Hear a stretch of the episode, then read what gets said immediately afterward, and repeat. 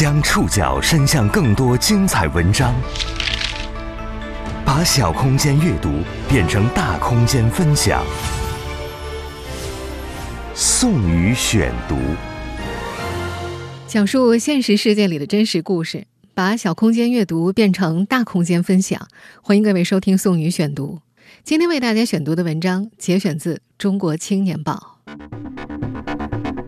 地龙，也就是蚯蚓，作为中药材，已经有近两千年的历史。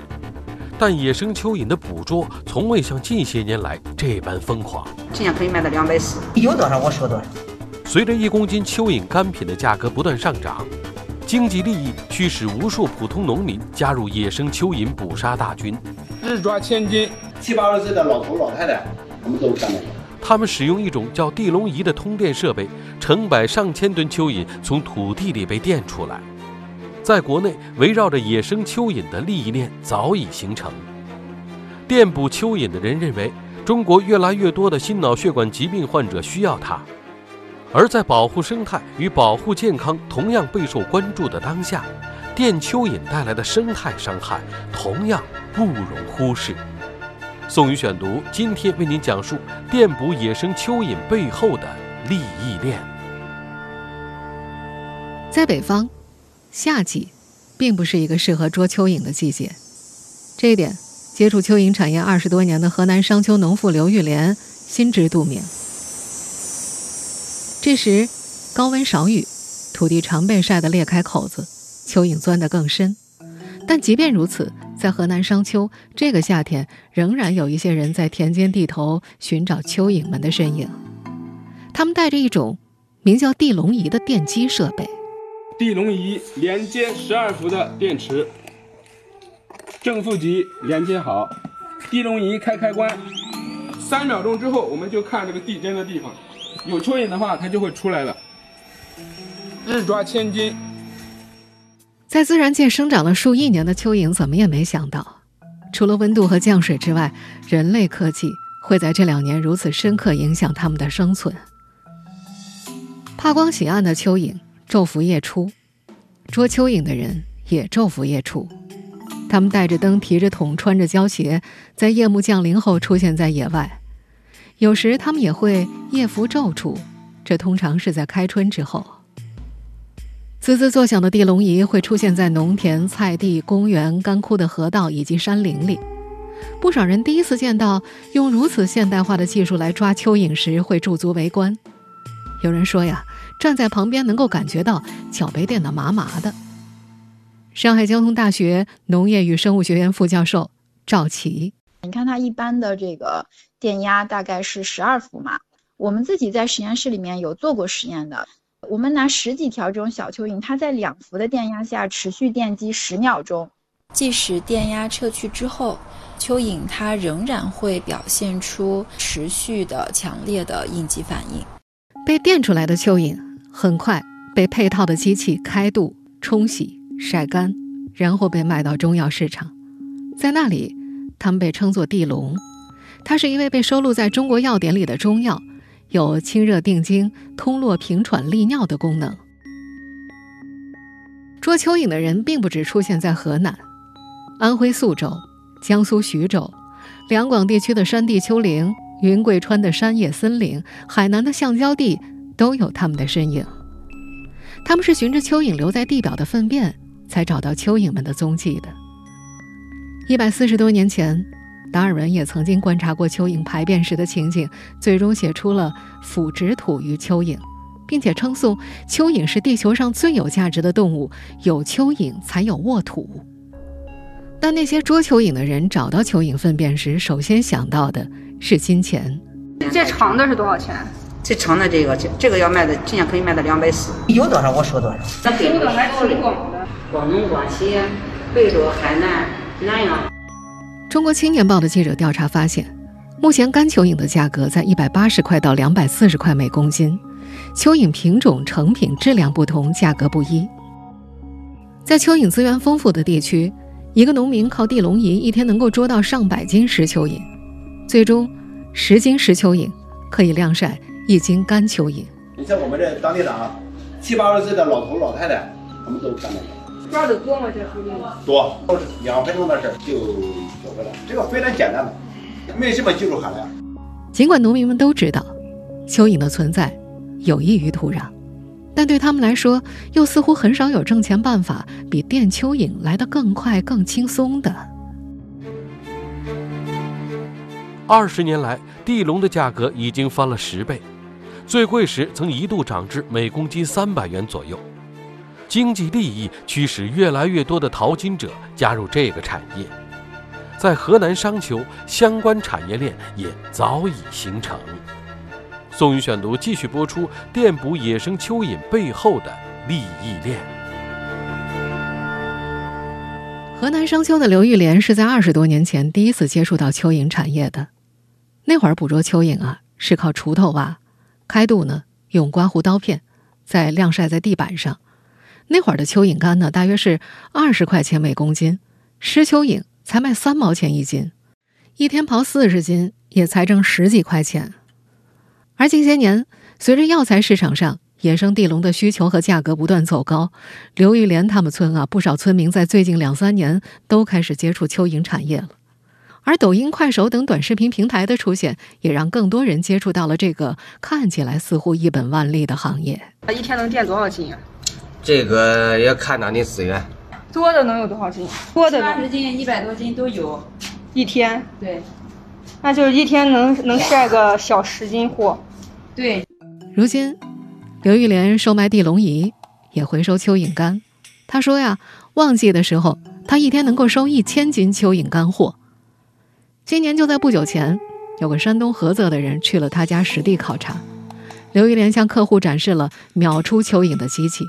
而他收到的货呀，来自全国各地。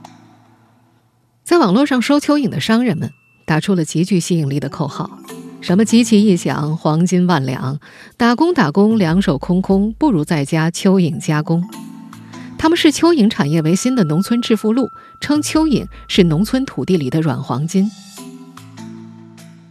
河南许昌的年轻人万全是2019年春天从网络上注意到蚯蚓产业的。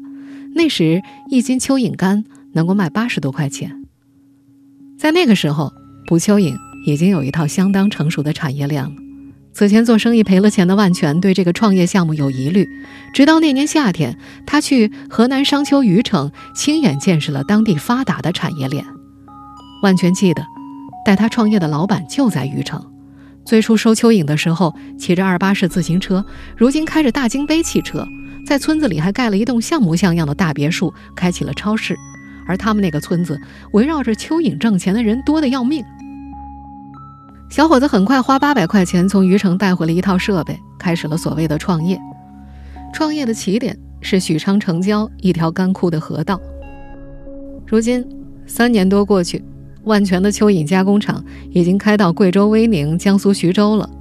每次外出回老家的时候，他都会去那条创业河看一看。围绕着蚯蚓产业，当然也有很多悲剧故事。裁判文书网上的判例显示，2020年，在江苏沛县，一名年轻男子在家门口测试新购买的蚯蚓捕捉机时触电身亡，留下了年近七旬的父母、三十出头的妻子和两个年幼的女儿。也有媒体报道，2022年。在江苏如皋，一名七十多岁的村民自制地笼仪捕捉蚯蚓时触电身亡。在这个圈子里，悲剧故事总是被忽略的，他们流传的更多是关于致富梦的故事。河南许昌人万全就听说，去年在四川小凉山有个老板三个月出了两百吨干品。他了解到的信息还有，靠蚯蚓发家致富的不是多呀，那是太多了。在这个产业的致富梦故事里，扮演重要角色的就是我们在一开始提到的那款叫地龙仪的机器。没有明确资料显示到底谁发明了地龙仪，但如今在国内生产与销售它的商家大有人在。宋宇选读继续播出：电捕野生蚯蚓背后的利益链。多年来，用于捕捉蚯蚓的地笼仪经过不同厂家的改造。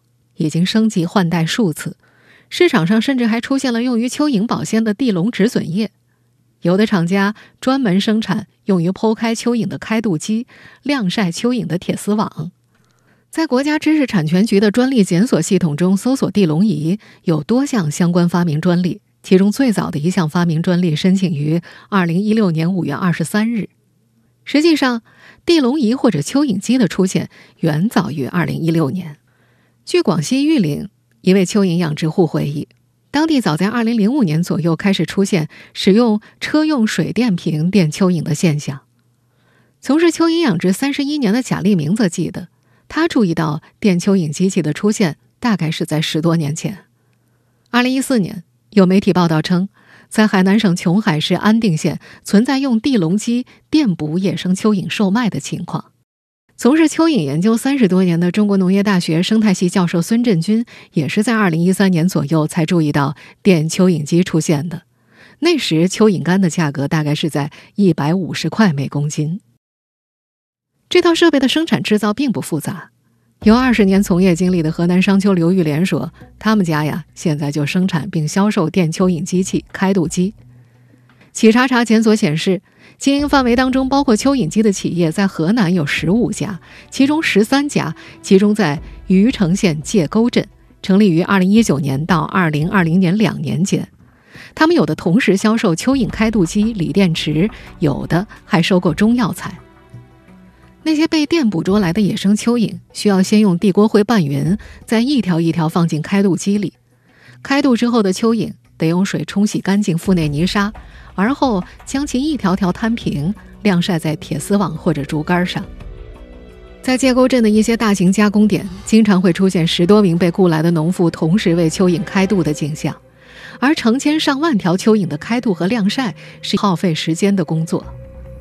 有位在农村的姑娘算过。他垫了二十斤蚯蚓，花了四个小时才摆完。蚯蚓巨大的腥味儿常招来满院苍蝇，但这并未影响许多农民趋之若鹜。在河南商丘虞城县界沟镇刘岩村，有的村民将蚯蚓干的收购点设置在村委会对面的马路边上，也有人带着从焦作赶来的客户，在界沟镇派出所刘岩警务室前的水沟边测试地龙仪的功效。河南商丘虞城当地成熟的蚯蚓加工产业，吸引着来自全国各地的想从土里掘金的普通人。从地图上观察，我们就可以发现，河南商丘毗邻安徽亳州，而虞城县界沟镇就位于两市交界处，距离亳州市区直线距离仅仅只有二十多公里。安徽亳州有“中华药都”之称，这里拥有全球最大的中药材交易市场。一位在安徽亳州从事中药材批发的陈姓老板透露，他收来的地龙啊，基本上都是野生的，包括广西、四川、安徽、河南等地。而这些地龙，大多进入了制药企业。我们这里都是给药厂。哪的药厂？呃，亳州、重庆。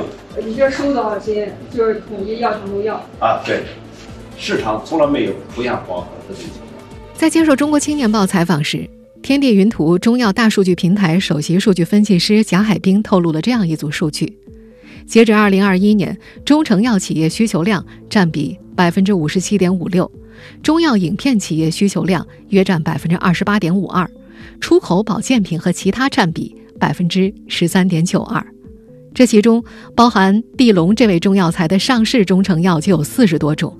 在中成药当中，地龙需求排名前三位的产品包括。苏黄止咳胶囊、脑通心胶囊、乳块消片。这家平台提供的数据还显示，地龙需求排名第一的企业是陕西某制药公司。这家公司的不少产品集中在心脑血管用药领域，其中脑心通胶囊便是该公司的产品。这家公司的官网信息显示，该药品是心脑血管疾病的基础用药。二零二二年六月二十三号发布的《中国心血管健康与疾病报告（二零二一）》显示，我国每五例死亡病例中就有两例死于心血管病。报告还显示，目前我国心血管病患病率处于持续上升阶段，推算我国心血管现患病人数三点三亿。而在全球范围之内，心血管疾病都被视为头号杀手。在贾海滨看来，老龄化加剧。心脑血管用药需求增长，近十年保持了地龙需求上行。一项确切的数据是，地龙的药用市场需求量从2010年的400吨上涨至2020年的675吨。人类的用药需求让制药企业对蚯蚓的用量需求逐年增加。相信很多人可能听说过养殖蚯蚓产业。既然蚯蚓已经可以人工养殖了，为什么电捕野生蚯蚓的现象近些年依然只增不减？宋宇选读继续播出电捕野生蚯蚓背后的利益链。安徽亳州一家中药饮片公司的相关负责人透露，和十年前相比，他们公司地龙的使用量增幅有百分之七八十。这位负责人还承认，他所在公司主要使用广地龙，养殖的基本没有。因为药典中规定了，只有那四个品种。二零二零年版的中国药典当中，作为药材的地龙指的是巨蚓科动物深环毛蚓、通俗环毛蚓、威廉环毛蚓、睫盲环毛蚓四种蚯蚓的干燥体。第一种呢，俗称广地龙；后三种俗称为护地龙。而目前人工养殖的蚯蚓主要是大平二号，这是人工选育品种。而大平二号蚯蚓目前尚不允许入中药，因为这个品种的蚯蚓并未被列入中国药典中药材地龙的使用范围。有业内人士表示，这种目前在我国被广泛养殖的蚯蚓，百分之九十被用在了垂钓行业。中国农业大学资源与环境学院生态系教授孙振军介绍，广地龙主要产于广东、广西、海南等地，沪地龙。主要产于上海、浙江、河南等地。孙教授还透露，因为中国药典里有非常明确的规定，在两千年之前，只有一种蚯蚓被叫做广地龙，就是学名深环毛蚓的蚯蚓。但是后来这种地龙越来越少了。二零二零年，中国药典又增加了三种护地龙，它们比广地龙的分布范围稍微宽一点儿。过去十多年来。尽管中药材市场上地龙的需求量巨大，但是广地龙、护地龙并未能实现大规模养殖。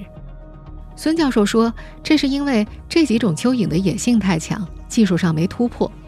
在海南，他们通过调查广地龙的资源分布情况，找到了它在海南的主要分布区域，并尝试将原地环境保护起来，促使广地龙生态增值。这两年，在广西，电捕蚯蚓的人在逐渐减少。养殖广地龙的人增多了。三十一岁的陆放，二零二零年开始养殖广地龙。他有七亩地，养着收购来的野生广地龙。他还在慢慢熟悉这些蚯蚓的生活习性。他表示，养殖广地龙需要有经验，也要看环境。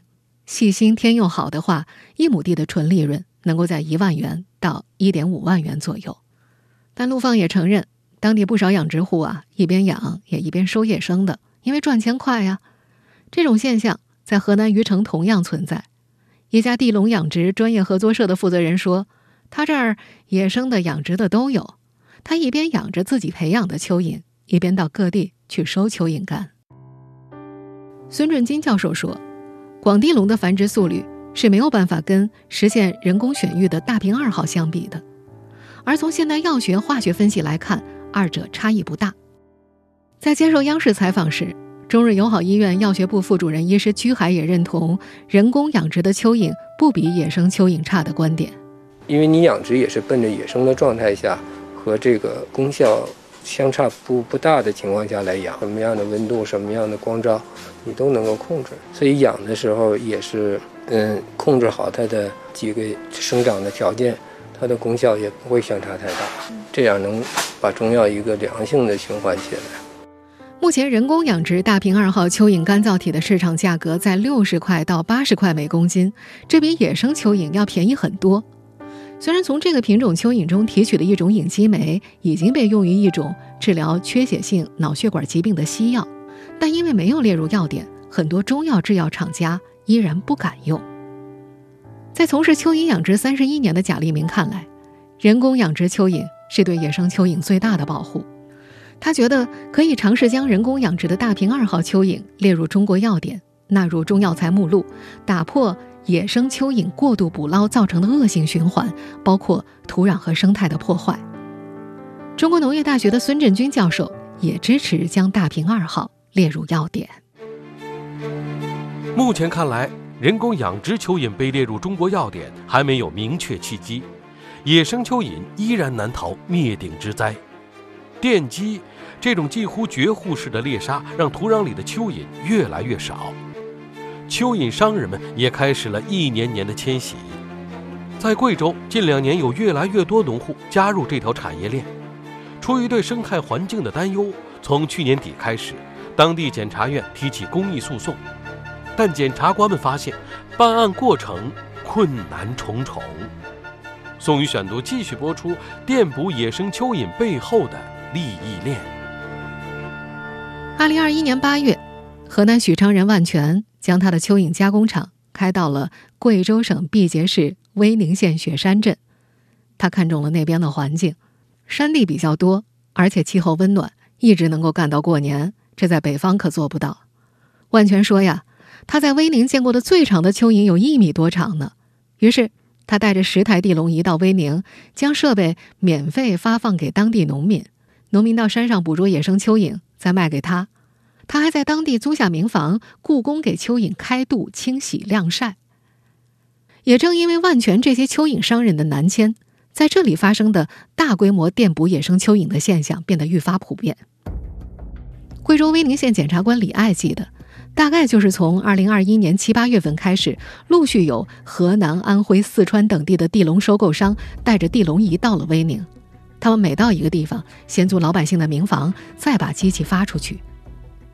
李爱说，大概去年十一月份的时候，有护林员和村民向林业局、公安局等部门反映，有人在山上打蚯蚓。威宁县检察院几乎在同一时间了解到了这一情况，并决定研究怎样依法来处理这样的情况。最终，他们决定拯救蚯蚓，对这个产业链条上的人提起公益诉讼。过去两个月，李艾一直在为公益诉讼的事奔走山野，但这位检察官发现，拯救蚯蚓困难重重。电蚯蚓的很多农民都没有法律意识，他们觉得那个东西反正地下全都是啊，打了好像不会有什么影响，而且又不是在自家地里打，但赚取的利益是个人的。检察官们在调查时，很多老百姓直接说：“国家没有法律规定啊，你不能禁止我们来搞这个东西。”今年七月，北京林业大学生态法研究中心的杨朝霞教授在接受央视采访时也提到，蚯蚓不属于明确的法律保护对象。根据二零一六年。呃，修改的野生动物保护法的规定，我们现在对野生动物的保护呢，是用重点保护的办法，也就是说，纳入国家重点保护野生动物名录的野生动物，以及纳入三有动物名录的动物才保护。那么这个蚯蚓呢，既不是重点保护动物，也不是三有动物，也就是说，根据现有的法律规定啊，它不是我们野生动物保护法所保护的对象。严格说来，它很难说它违法。贵州检察官李爱则提到。其实我们的国家是有法律规定的，但是是过于原则性的规定。在准备公益起诉阶段，检察官们翻遍了相关法律，又邀请了公安局、环保局、林业局、农业农村局一起开研讨会，想听一听行政机关的意见。但争议非常大，各个部门没有达成共识。他们说这个东西其他地方没有处理过，他们也不清楚这到底是该罚款呢，该拘留呢，还是该没收工具呢？等检察院进入调查取证阶段的时候，李爱还发现，调查对象抵触情绪非常大，很多人不愿意配合。有时电蚯蚓的人见到他们，拎着设备就往山上走。根据公益诉讼的办案规则，检察官们也没有办法采取强制措施，毕竟他们也是受人指使。有时候，检察官们去寻找加工点的收购商，收购商通常避而不见，见了也是破口大骂。有的甚至连夜将厂子搬到其他地方去。经过两个月复杂的调查取证，贵州威宁县检察院对电机收购加工蚯蚓已经立案民事公益诉讼案件六件，但在法律适用、生态环境损害量化上，李爱担心无法与法官达成统一意见，因为此前全国检察机关并没有提起蚯蚓保护方面的民事公益诉讼的案件先例。国内目前唯一胜诉的公益诉讼是2020年由环保组织中国绿发会对广东省中山市三家电蚯蚓机生产企业提起的诉讼。那场诉讼历时两年多，先后两次审理，法院均判定这种违规售卖电蚯蚓机，并且对土壤生态环境造成伤害的行为，已经构成了对环境侵权，并且判处被告承担环境侵权责任一百五十九万元。绿发会宣传部主任王静，我们当时是起诉了，就是在广东省的三家。企业，然后他们在制造和销售这种电蚯蚓机，然后最后法律认定呢，销售这种电蚯蚓机的这个行为，依据广东省的野生动物保护条例是属于违法行为，因为里边有明确的规定，说禁止这种电击或者是投毒这种模式的这个捕猎行为，然后包括这种机器使用工具的这个生产和销售。这是一起环保组织提起的诉讼。在贵州威宁县之前，没有检察机关提起诉讼的先例。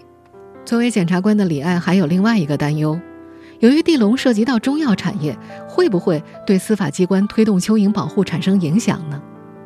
但他还是希望，人们在利用自然资源的时候，要在利用和保护之间找到一个平衡点。您正在收听的是《宋宇选读》，电捕野生蚯蚓背后的利益链。作为关心环境和生态的学者，中国农业大学的孙振军教授更加担忧的是蚯蚓的减少给土地带来的影响。如果大家都这么弄的话，农田都没蚯蚓了，没有好的土地，怎么能够生产出粮食来呢？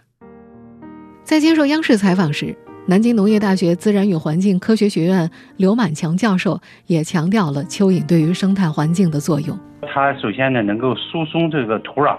提高这个土壤的通气性和透水，不仅能够降低呢地表径流，就是保持水土，还能够呢促进植物根系的这个生长。另外呢，蚯蚓呢它还能促进呢分解，就是它在取食过程中呢，它多余的这个氮磷啊就释放出来，也就活化养分，也能够刺激提高土壤肥力。电击捕捉野生蚯蚓，不仅对蚯蚓有影响，还涉及到生物多样性问题。对其他土壤生物，比如像土壤线虫、土壤螨类、蜘蛛等都有影响。在孙振军教授看来，蚯蚓减少的原因是多方面的。首先，农药、化肥、除草剂的大量使用，土壤面临的污染不断加剧，使得野生蚯蚓种群降低了。其次，就是中药对于地龙的需求越来越大。再者就是地龙仪这种电击产品的出现，使得蚯蚓的种群更加少了，这陷入了一种恶性循环。在一位长期从事自然环境保护的专家看来，各个部门都有保护生物多样性的责任和义务，尤其是利用部门要主动承担起可持续利用和保护资源的责任。如果中药产业的从业者们不提前考虑，就是中药自己把自己的路堵死了。已经做了三年多电蚯蚓生意的河南青年万全，也听到了一些关于禁止电捕蚯蚓的风声，但他发现啊，在许多地方，好多人都在偷着做。万全目前也没停手。二零二一年，他在贵州威宁待了一个月，将加工点交给自己的哥哥操持，他又去江苏徐州开了个新的蚯蚓加工点。他说呀，今年下半年他还打算去陕西。因为从去年开始，陕西来的新货源变多了。不过，这位从业者也在做另一手打算。明年啊，他准备开个蚯蚓养殖场。他在接受《中国青年报》采访时提到，只要哪天国家说蚯蚓都不要再电了，他立马就收手。把开养殖场视为后路的万隆，目前没有想过离开这个产业。他觉得，从自己这三年的从业经验来看，地龙。是个紧俏产品。以上您收听的是宋宇选读《电捕野生蚯蚓背后的利益链》，本期节目节选自《中国青年报》。收音节目复播，您可以关注本节目的同名微信公众号“宋宇选读”。我们下期节目时间再见。